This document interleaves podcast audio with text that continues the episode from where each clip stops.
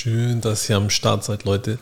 Für alle, die mich nicht kennen, mein Name ist Benny. Ich komme auch aus Hamburg, genau wie Uwe. Und ich lebe seit 16 Jahren in äh, Miami. Und was mein Auswandern mit Uwe seiner Story zu tun hat, das erkläre ich euch heute. Ich decke auch ein paar Sachen auf über Uwe. Nichts Schlimmes, das ist kein Uwe-Bashing oder sowas. Ganz im Gegenteil. Einfach nur Real Talk. Und wen das nicht interessiert, skippt dieses Video. Es geht um Uwe. Äh, es geht auch ums Auswandern. Aber das ist quasi für meine Fans und für die Uwe-Fans, sage ich mal, eine wichtige Botschaft. Ne? Ähm, müsst ihr euch vorstellen, damals im Süden Hamburgs, da wo auch Uwe aufgewachsen ist, war eine ziemlich roughe Gegend. Und ähm, Uwe hatte sehr, sehr schlimme Eltern. Die waren beide drogenabhängig, ich glaube sogar Heroin. Er ist teilweise in einer Wohnung aufgewachsen, wo das Zeug verkauft worden ist von seinen Eltern und auch äh, konsumiert wurde.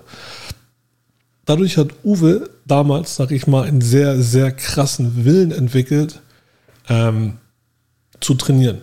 Das war quasi, ja, ich weiß nicht, wie man das erklären soll. Das war sein Ausweg sozusagen aus dieser Welt, weil er dann auch einen Ort hatte, wo er hingehen konnte, wo es halt nicht so chaotisch und äh, schmutzig war und weil er auch einen Sinn in seinem Leben gefunden hat. Was, was denn ja als, als junger Mensch nicht so einfach ist. Ne? Man ist ja da sozusagen an seine Eltern sehr gebunden. Und wenn es da halt von dort aus nur Schlechtes gibt, dann muss man halt irgendwie gucken. Und da hat Uwe den richtigen Weg getroffen. Und ich muss sagen, bei mir war es ein bisschen anders. Mein Vater hat mich dazu gebracht, zum Training zu gehen. Also er hat mich immer dahin ge, quasi, er ist wütend geworden, dass ich nicht gegangen bin und hat mich gezwungen und so weiter. Und ähm, ich bin nicht so aus eigenem Antrieb wie Uwe zum Training gegangen. Das sind so zwei Parallelen, die ganz unterschiedlich sind. Ne? Ähm, ihr müsst euch vorstellen, ich kenne Uwe nicht nur ein bisschen, ich kenne den wirklich über einen Zeitraum von über zehn Jahren, auch sehr intensiv teilweise. Ich habe das alles mit beobachtet, wie es angefangen hat. Ich war sogar mit einer von den Leuten, die ihn beeinflusst haben, nach YouTube zu gehen. Viele wissen das nicht, und das finde ich eigentlich auch ein bisschen schade von Uwe, dass er heute viele Leute vergessen hat, die ihm damals geholfen hat und teilweise etwas arrogant rüberkommt. Ähm, Erfolg ist cool, Leute. Ich bin auch erfolgreich, aber ich finde, dass eine der wichtigsten Tugenden ist, dass man nicht vergisst, wo man herkommt und vor allen Dingen, dass man nicht arrogant ist. Am besten im Gegenteil, dass man vielleicht auch was zurückgibt an die Leute, die immer noch in der gleichen Situation stecken, wie man selbst früher. Also sprich, als junger Mensch aus so einer Gegend rauszukommen, wo die Arbeitslosigkeit, die Kriminalität und so weiter hoch ist und man teilweise perspektivlos ist, ist wirklich schwer. Und ähm, jeder, der mal da drinne war, der weiß das, weil es die meisten da auch gar nicht rausschaffen. Und deswegen finde ich, dass man gerade in der Verantwortung ist, ähm, ganz viel für die Leute zu machen, wo man herkommt, die immer noch in der Situation sind. Und die Sachen, die mich an Uwe so ein bisschen stören, sind, dass er ein bisschen vergessen hat, wer da alles dran beteiligt war, dass er so weit gekommen ist wie heute und ähm, dass er, wie gesagt, ähm, oft so ein bisschen den äh, Lieben spielt, aber das glaube ich nicht hundertprozentig sein wahres Ich ist. Und das ist in dieser Online-Welt auf YouTube und so auch vollkommen normal. Ich verstehe auch, dass jeder so eine Art ähm, Legende aufbauen muss und zum Teil muss man das auch machen, das ist verständlich. Und äh, ich habe im Großen und Ganzen auch nichts äh, jetzt über Uwe Schlechtes zu sagen. Ich respektiere wirklich, was er gemacht hat. Ich werde in diesem Video, wie gesagt, so ein bisschen mehr ins Detail gehen, damit sich Leute vorstellen können, was damals eigentlich passiert ist und wie Uwe zu Uwe geworden ist und äh, wie ich hinterher sozusagen nach Amerika gekommen bin. Es hat um mich alles angefangen in demselben kleinen Gym in Hamburg, in Harburg. Und ich lasse jetzt hier mal einen Trailer laufen von Uwe, damit ihr ein Feeling dafür kriegt, wo wir früher trainiert haben. Flying Uwe.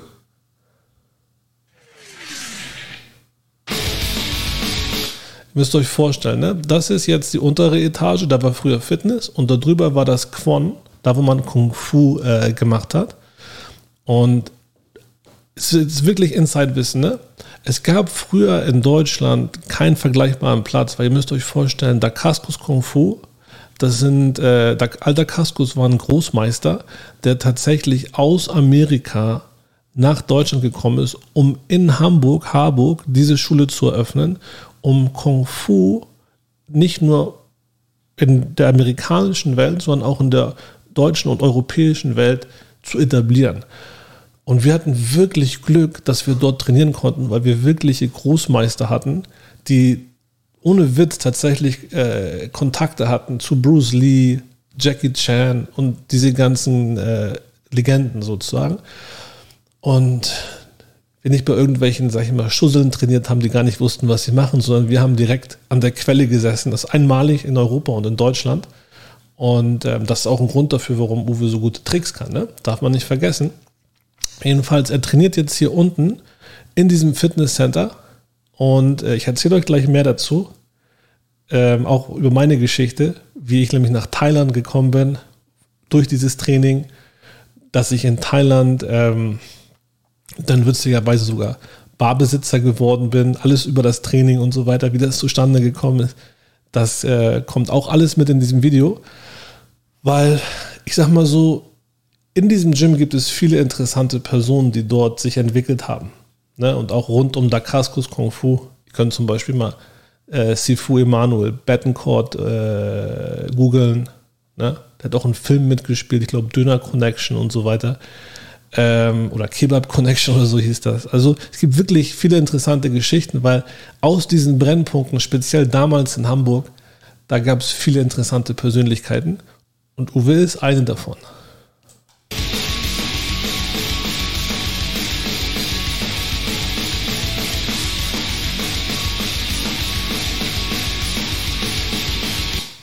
Diese ganzen Sprünge und Tricks, die er da macht, die gehören eigentlich nicht zum Kung Fu. Und da kann ich mich an eine Geschichte erinnern, ganz früher, wo Uwe noch gar keine Sprünge konnte und wo er äh, auch noch überhaupt nicht bekannt war. Ne? Da ist er nämlich zu mir gekommen und er hat mich gefragt, Benny, wie äh, kann man YouTube äh, oder wie, wie kann ich sozusagen so ein bisschen ähm, das schaffen, interessanter, äh, also Publikum äh, zu erreichen. Ne? Also interessant, äh, das Ganze interessanter machen für Leute im Internet. Und da habe ich ihm damals YouTube vorgeschlagen. Und damals konnte man bei YouTube diese Rautezeichen eingeben, diese Hashtags und dann dazu ein Wort. Und äh, dann hat man halt in den Suchergebnissen, wenn man Glück gehabt hat, bessere Chancen gehabt, da aufzukreuzen. Das habe ich alles Uwe erklärt. Und ich glaube, er hat sein erstes Video, wenn mich nicht alles täuscht, dann auch im September 2007 oder so hochgeladen. Ähm, ich habe damals einen YouTube-Kanal gehabt, da habe ich auch Sachen hochgeladen, die meisten Sachen habe ich wieder gelöscht, aber da ist auch noch ein Video drauf von Dezember 2000, ähm, von Dezember 2000 oder von Dezember 2007. Wartet mal ganz kurz. Ich gucke das mal hier an. Ähm, dieses Video hier. Hier, das ist ein Kampf von mir. Seht ihr da Kaskos Harburg? Ähm, wann ist das hochgeladen worden? Kann man das hier sehen? Dezember 2017, ne? Also es kommt hin. Genau. Also wieder zurück zu Uwe. Das, also ich habe ihm damals eigentlich vorgeschlagen, nach äh, in, in, auf YouTube zu gehen und dort anzufangen, so kleine Filmchen zu, äh, zu drehen. Ich sage jetzt nicht, dass er mir danken muss dafür, dass ich ihn zu YouTube äh, so ein bisschen äh, geführt habe. Das ist kein Problem gewesen. Ich habe ihm aber auch geholfen, äh, Sprünge zu lernen. Ich hab, er hat mich damals gefragt, Benny Digger, wo kann man hier sowas lernen? Und da habe ich ihn zum HNT gebracht. Da habe ich nämlich ganz gute Bekannte, die Weltmeister sind im Tricking und Europameister, Deutsche Meister und so. Das ist wirklich ein ganz erfolgreiches Team. Ähm, mit dem habe ich auch Alex Littau zum Beispiel hier auf dem Kanal. Ähm, verschiedene, verschiedene Videos. Äh, warte mal, ich zeige euch auch mal Alex Littau. Das ist nämlich da, wo ich damals Uwe hingebracht habe. Guckt euch mal an. der ähm, war bis vor kurzem im Deutschlands größten Kampfsport-Gym, das Sun Gym in Hamburg, Trainer. Jetzt hat er da aufgehört, weil er das so viele Jahre gemacht hat und keine Lust mehr hat. Aber guckt euch mal an, wie krass er drauf ist.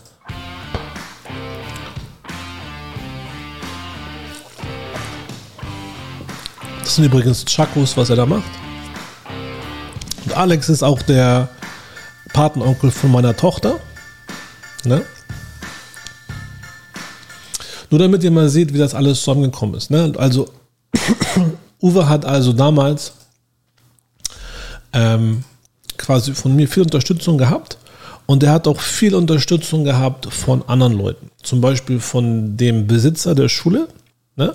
Ihr müsst euch vorstellen, nach Alter Cascos, diesem Großmeister aus Amerika, war in ganz Europa der höchstgestellte Europäer, der hieß äh, Jörn Tietke, das ist ein Sifu, dem hat auch die Schule gehört, ne? also die Kampfsportschule. Und ähm, Uwe, der ist dann ähm, quasi dadurch, dass er auch in ärmeren Verhältnissen aufgewachsen ist, nicht immer imstande gewesen, ähm, die, die, die, Beiträge zu bezahlen. Ne? Und der hat dann da sauber gemacht, bisschen gestrichen und so hat sich immer nützlich gemacht und dadurch auch das dann geschafft, das zu finanzieren. Das war für den Besitzer Jörn Tietke natürlich äh, von Vorteil, müsst ihr euch vorstellen, weil er hatte dann quasi so eine Art Ziehsohn und ähm, das ist auch eine ideale Beziehung für einen Kung-Fu-Studenten, ne? weil das ist dann wie quasi in so einem Mönchskloster, was sich ja jeder, ähm, jeder richtig ernsthaft trainierende Mensch wünscht, ne? dass man so richtig so gute Bedingungen hat. Und die haben dann so eine Symbiose eingegangen. Und Uwe hat auch wirklich diese ganzen Gurte gemacht. Das dauert ewig lange. Er ist ein Schwarzgurt geworden und so weiter. Und ähm, hat sich sehr, sehr gut entwickelt. Und sehr saubere Techniken und so weiter. Und äh, man muss aber da auch stehen lassen, dass Uwe wirklich nur ein Point Fighter ist. Point Fighter ist jemand, der niemals richtig sich prügelt. Ein Point Fighter ist jemand, der äh, entweder Semi- oder Halbkontakt macht, wenn es hochkommt, aber so gut wie nie Vollkontakt. Ich weiß, dass Uwe jetzt auch schon mal einen Vollkontaktkampf hatte. Ähm, dazu sage ich jetzt mal gar nichts, außer dass ich äh, finde, dass er es lieber hätte lassen sollen. Ist natürlich für Marketingzwecke, das weiß ich alles. Aber das ist einer von den Punkten, die ich klarstellen will. Uwe ist kein Fighter. Und das macht er selber, glaube ich, auch relativ ehrlich, dass er das so kommuniziert. Also ist jetzt wahrscheinlich nichts Neues. Ich äh, will das nochmal ansprechen. Er war noch nie ein Fighter und er wird auch nie einer werden. Er hat keine Kämpfermentalität im Sinne von, dass man äh, das im Ring austrägt. Im Leben schon. Ne? Also fürs Training und für seinen Job oder für sein Business und für alles andere, Familie und so, will ich das nicht in Frage stellen. Ich will einfach nur sagen, er ist kein Kämpfer. Ne, das ist eine von den Sachen. Das muss er auch nicht sein, weil das ist gar nicht wichtig. Ne? Ähm, die Hauptsache, was mich im Flying Uwe stört, darauf komme ich, äh, sage ich mal, etwas später im Video noch zu sprechen. Ähm, ihr müsst euch vorstellen, da wir im gleichen Gym waren in Harburg, und ähm, ich dort halt quasi eine ganz andere Rolle hatte als Uwe. Meine Rolle war so, ihr müsst euch vorstellen, ich bin dort durch den Hintereingang reingekommen, weil es gab dort, oder ja, es gab dort einen Trainer namens Bayram Mustafa. Das ist ein Freund von meinem Vater gewesen, der mich quasi dort reingebracht hat und ich dort auch so gut wie keinen Beitritt bezahlen musste. Und ähm, auch nicht von dem Jörn Tietke trainiert worden bin, so wie alle anderen, sondern quasi immer unter dem ähm, schützenden Arm oder wie heißt das, unter dem schützenden, ich weiß gar nicht mehr, wie das heißt, also unter Sifu Bayram Mustafa war, äh, Shiheng Bayram Mustafa, ne? Und ähm, ich habe mich auch ganz früh sozusagen ähm, in der Kampfsportszene, äh, sag ich mal, orientiert durch meinen Vater, weil der war Profiboxer und ich habe schon als kleiner Junge ähm, mit ihm Boxtraining zu Hause gemacht und war dann ungefähr von meinem sechsten bis zehnten Lebensjahr äh, beim Karate, um dort so Basics für, für wie man steht und so weiter zu lernen. Ähm, damals mit einem guten Kollegen von mir, heißt Munir. Und ähm, mein Vater hat mich irgendwann dann angesprochen und hat gesagt, geh doch zum Kung Fu. Und ich wusste auch damals den Unterschied zwischen Kung Fu nicht und ich wusste den Unterschied zu Karate auch nicht so richtig wirklich, nur dass es nicht das gleiche ist. Und ähm, ich bin dann mit Munir ähm, den Uwe übrigens auch kennt, ähm, zu Dacascos gekommen und ich wurde dann aufgenommen, weil ich halt Bayram kannte und Munir nicht. Weil das war damals auch eine Ehre. Bei der Kaskus konnte nicht jeder mitmachen. Da, da haben die wirklich überlegt, wen sie aufnehmen und wen sie nicht aufnehmen, auch wegen der, wegen der, wegen der Ruf der Schule und so weiter und so fort. Ne? Und dadurch, dass ich halt diesen Bayram hatte, der für mich gesprochen hat, der dort auch, sag ich mal, direkt nach dem Haupttrainer der, der wichtigste Mann war, ähm, bin ich da natürlich reingekommen. Hatte ich sehr viel Glück. Und das war auch für mein Leben wirklich sehr wichtig. Und das hat jetzt auch was mit dem Auswandern zu tun, Leute. Denn ihr müsst euch vorstellen, was wir dort beim Kung Fu gelernt haben, wenn man Kung Fu ins Deutsche übersetzt, hat das eigentlich mit Kampfsport jetzt direkt nicht unbedingt was zu tun. Kung Fu heißt harte Arbeit und das bezieht sich eigentlich auf sich selbst und aufs ganze Leben. Dass man immer an sich selbst hart arbeitet, dass man alles, was man macht, äh, mit 100 Prozent macht. Und Kampfsport ist natürlich Teil davon. Ähm, aber was ich in dieser Kung Fu-Schule gelernt hat, habe, ähm, das hat mir später im Leben dazu geholfen, dahin zu kommen, wo ich jetzt bin. Und das war bei Uwe auch nicht anders. Ne, wir haben dort eine exzellente Ausbildung erhalten, das muss man ehrlich mal sagen. Dort wirklich, sage ich mal, fürs Leben sind wir geschliffen worden. Und ich bin sehr dankbar, dass es sowas überhaupt gegeben hat, muss ich ehrlich sagen. Jedenfalls, ähm, ich war aber anders als Uwe, weil ich bin zum Kung Fu gekommen, habe dort trainiert. Mit zehn Jahren ungefähr habe ich dann dort angefangen. Und ähm, ich habe relativ schnell gemerkt, dass diese Gurte und so weiter nichts für mich sind. Ich hatte ein ganz anderes Ziel. Ich habe mir schon als kleiner Junge gedacht, ich lebe doch gar nicht in China. Ich lebe nicht als Shaolin-Mönch, weil mein Traum war auch Mönch zu sein. So ganz komisch. Und Uwes Traum war es auch Mönch zu sein. So nach dem Motto oder so ein richtiger Kung Fu-Nerd halt, ne? Volles Programm. Und ich habe aber gedacht, Digga, ich, ich wohne nicht in China, ich habe keine Zeit, morgens zu meditieren. Dann habe ich keine Zeit, diese, diese Formen zu lernen, also diese Bewegungsabläufe, wie man sie aus dem Fernsehen kennt. Das nennt sich Form ne? oder Katas. In, in, bei Karate nennt man das Katas. Ich habe auch keine Lust gehabt, irgendwelche Chakos zu lernen oder Schwerter und ähm, habe mich auch für die Geschichte vom Kung Fu nur für bestimmte Teile äh, interessiert. Und um diese ganzen Gurte zu machen, musst du aber all diese Aspekte trainieren, was ich auch generell richtig und gut finde. Das Problem ist, wenn du in der westlichen Welt aufwächst, mit deinem Leben, wo du zur Schule gehst und zur Arbeit und so weiter, hast du niemals genug Zeit, in all diesen Kategorien so, aus, äh, so gut zu werden. Ne? Und obwohl der Gedanke gut gemeint ist, geht das an sich eigentlich nur in China oder in diesen asiatischen Ländern, wenn du halt äh, in so einer Kultur aufwächst. Ne? Und im Großen und Ganzen habe ich mir dann gedacht, okay, kein Problem. Ich konzentriere mich halt nur aufs Kämpfen, dass mein Körper richtig fit wird, dass meine Technik gut ist und ich werde einfach nur in diesem Punkt durchziehen. Und ich habe auch ähm, dann diese Gurte nicht gemacht, weil jeder, der sich ein bisschen auskennt mit Kampfsport, der weiß, dieses Gurtesystem, wo auch Uwe bis zum Schwarzgurt gekommen ist, das gibt es in Asien eigentlich gar nicht. Da hat man sich einfach einen Gurt umgemacht und durch das harte Training und das Schwitzen ist dann über Jahre der Gurt irgendwann gelb geworden. Hinterher, weiß ich nicht, hat er sich immer weiter verfärbt ins Bräunliche bis hin, dass er ganz schmutzig war und hattest du so eine Art Schwarzgurt. Ne? So hat man das eigentlich damals, so war das eigentlich wirklich.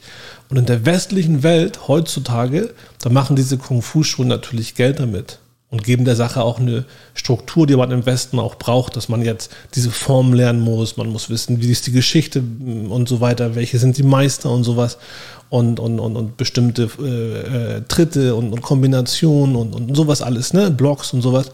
Ist auch gut so, kein Problem, aber ich habe mich halt entschlossen, das nicht zu machen. Und das war halt in dem Auge von dem Besitzer der Schule, der natürlich auch sein Geld damit verdienen muss, ein Dorn im Auge, weil ich war dort wirklich einer der talentiertesten Leute und ich habe aber da gar nicht mitgemacht. Und dann hatte ich auch noch so ein bisschen so einen Ruf eines äh, Schlägers, weil ich wirklich mich auch für Leichtkontakt und Semikontakt gar nicht interessiert habe und mein Vater halt auch ein Profiboxer gewesen ist und der auch den Besitzer der Schule kannte. Und mein Vater hat zum Beispiel den Besitzer der Schule Jürgen Tietke ähm, jetzt nicht wirklich ernst genommen, weil unter Kampfsportlern sagt man, wenn es da Kampfsportler gibt, die gar nicht richtig gekämpft haben, wie genau willst du dann Kampfsportler sein?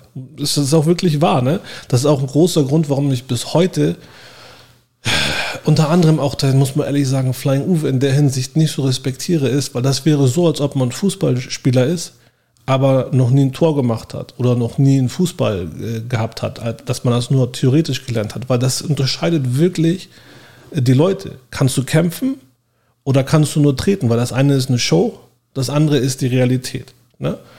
Und ähm, ich habe halt in dieser Kampfschule dann dort meine Basics gelernt und konnte da aber niemals richtig weiterkommen, so wie Uwe, weil ich quasi äh, nicht in diesem ganzen Hickhack mitgemacht habe. Ne? Und äh, das hat mich auch damals, sage ich mal, in meiner Karriere dort sehr, sehr gestört, weil ich immer das schwarze Schaf gewesen bin, muss man ehrlich sagen. Und ähm, es gibt auch verschiedene Situationen, ne? ähm, die ich mich erinnern kann. Zum Beispiel mein Gurt, der eigentlich schwarz werden sollte, den hatte ich noch von, von dem Alter, wo ich 10 war. Und als ich dann irgendwann 16, 17 war, hat er halt nicht mehr gepasst, weil ich auch breiter war und der ging gar nicht mehr rumzuwickeln. Das heißt, dieser Gelbgurt konnte niemals schwarz werden. Und ich habe den halt nicht mehr getragen und bin dann auch ohne Gurt zum Training gekommen, habe immer Verweise bekommen, weil ich nicht richtig angezogen war und dies und das und jenes. Und ich war aber auf dem Niveau schon längst besser als die meisten Schwarzgurte, wenn nicht besser am Ende als alle Schwarzgurte dort. Ähm, die haben mich dann irgendwann auch, äh, sag ich mal, war ich der Einzige, der gar keinen Gurt hatte. Also ich hatte, glaube ich, einen Gelbgurt gemacht, mal, weil man den musste man am Anfang machen, damit ich einen Gurt habe. Den hatte ich halt die ganze Zeit. Und haben die mich zum Schwarzgurt-Training äh, gehen lassen, um mich auf Kämpfe vorzubereiten. Und die wollten mir eine Lektion erteilen. Das heißt, ich bin quasi in der ersten Runde mit einem Schwarzgurt, dann kämpfen wir eine Runde, dann wird der Schwarzgurt ausgetauscht gegen einen neuen Schwarzgurt und ich muss dann gegen einen kämpfen, der sozusagen frisch Kondition hat und immer so weiter. Und ich habe dann der Reihe nach mit verschiedenen von denen gekämpft und die haben irgendwie gemerkt, dass mich das gar nicht so beeindruckt hat und das hat mich noch viel mehr darin bestärkt, dass die eigentlich keine richtigen Kämpfer sind sozusagen und nichts, das nichts für mich ist. Ne, also ich habe mich dann immer weiter abgespaltet und ich bin dann auch immer mehr zum schwarzen Schaf geworden. Ich hatte dann aber Glück. Irgendwann ist ähm, der untere Teil von der Schule, also diesen Teil, den ihr jetzt hier seht, wo, wo wir hier trainieren, das ist halt unten. Und dieser Teil hier, das ist oben. Ne? Das ist unsere alte Schule. Diesen Sandsack hier hinten habe ich so für 15 Jahre lang verprügelt. Den kenne ich wirklich gut. Äh, Uwe hat hier noch Blaugurt. Ne? Den, den hier kenne ich auch noch. Ich weiß nicht mehr, wie er heißt. Jedenfalls, ich habe am, am, Ende des Tages ähm, Glück gehabt, weil der untere Teil wurde verkauft. Und äh, das hat ein Major von der Bundeswehr gekauft. Und der hat mich so ein bisschen der fand dieses Kung Fu auch so ein bisschen so, naja, der, der fand das halt cool, dass ich ein Kämpfer bin. Und der hat mich dann ähm, auch richtig so unterstützt. Der hat mich dann auch zu, also auf Kämpfe vorbereitet. Der hat mich dann sogar in Bundeswehreinrichtungen mitgenommen, wo ich dann so mit, mit Elitesoldaten so, so Kämpfe gemacht habe. Ne? Dass die, wenn die nach Afghanistan kommen oder so, dass sie mal wissen, wie es ist, man richtig Action kriegt. Und dann bin ich da hingefahren und habe Soldaten verprügelt und so weiter. Es war eine richtig coole Zeit. Und irgendwann hat mir es aber alles nicht mehr gereicht und ich bin äh, nach Thailand abgehauen. Ich war mehrere Male in Thailand, nicht nur einmal. Insgesamt mit all meinen Reisen war ich dort fast zwei Jahre und habe dort die ganze Zeit trainiert. Und ähm, ja, da sind, da sind viele lustige Geschichten äh, äh, passiert. Das Ganze hat jetzt mit Uwe so, so, so viel zu tun, dass ich nach Thailand ab und zu noch zurückgekommen bin. Und Uwe ist dann, glaube ich, Mr. Hamburg irgendwann geworden. Ich weiß nicht, ob das war, als ich schon in Amerika war oder nicht. Das kann ich mich nicht mehr daran erinnern. Der ist dann auch bei, bei Big Brother gewesen und hat da dummes Zeug geredet über, über Frauen. Ist dann, dann ist der Mr. Hamburg-Titel wieder aberkannt worden. Also im Großen und Ganzen ähm, was mich an Uwe heutzutage wirklich stört, das ist, dass er viel Hilfe hatte von vielen Leuten, von Jörn Tietke, dem Sifu, von vielen Leuten, die dort beim Training waren, drumherum und so weiter. Ich will es jetzt nicht alles auflisten. ich zum Beispiel habe ihm auch viel geholfen. Er hat mich damals noch angerufen, als ich in Amerika war. Da wollte ich ihn, da wollte er, dass ich ihn irgendwie so ein bisschen unterstütze, dass er auch nach Amerika kommt. Da hatte ich Kontakte zu gut bei Deutschland, da wollte ich ihn dann sozusagen mitbringen. Und er war auch interessiert und er hat mich dann hinterher einfach gar nicht mehr zurückgerufen. Das fand ich, das fand ich schon sehr komisch. Und das ist halt auch leider, Leute, der wahre Uwe. Und man kann es ihm nicht so richtig vorwerfen, weil die Gesellschaft heutzutage so ist und YouTube auch so ein Business ist. Ich glaube, er hatte dann auch so eine Art Geschäftsführung, die ihm dann irgendwie das gar nicht richtig erlaubt haben. Aber ich habe ihn zum Beispiel mit auf YouTube gebracht. Ich habe ihm geholfen, dass er Plätze findet, wo er seine Sprünge lernen kann, die ihn hinterher berühmt gemacht haben. Und als ich in Amerika war, habe ich versucht, ihn hierher zu holen und mitzubringen. Ich sage nicht, dass ich dafür verantwortlich bin, dass er seine Karriere irgendwie da gemacht hat. Überhaupt nicht. Das hat er alles selber gemacht. Er hat einen ganz starken Willen gehabt und hat, das ist komplett auf sich selber gewachsen. Was ich schade finde, ist, dass er so ein bisschen vergessen hat, was die Leute für ihn gemacht haben, unter anderem ich. Und was ich auch schade finde, ist, dass ähm,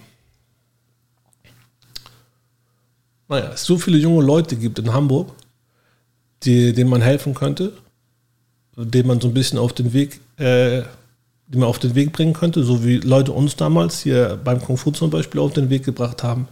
Und ich möchte diese Sache wahrnehmen für mich. Ne? Ich komme jetzt ja wieder öfter nach Deutschland und ich werde da auch auf YouTube ein paar Videos demnächst machen, wenn ich wieder da bin. Ich habe mir jetzt vorgenommen, Ende des Jahres wieder hinzukommen, nächstes Jahr im Sommer und so weiter.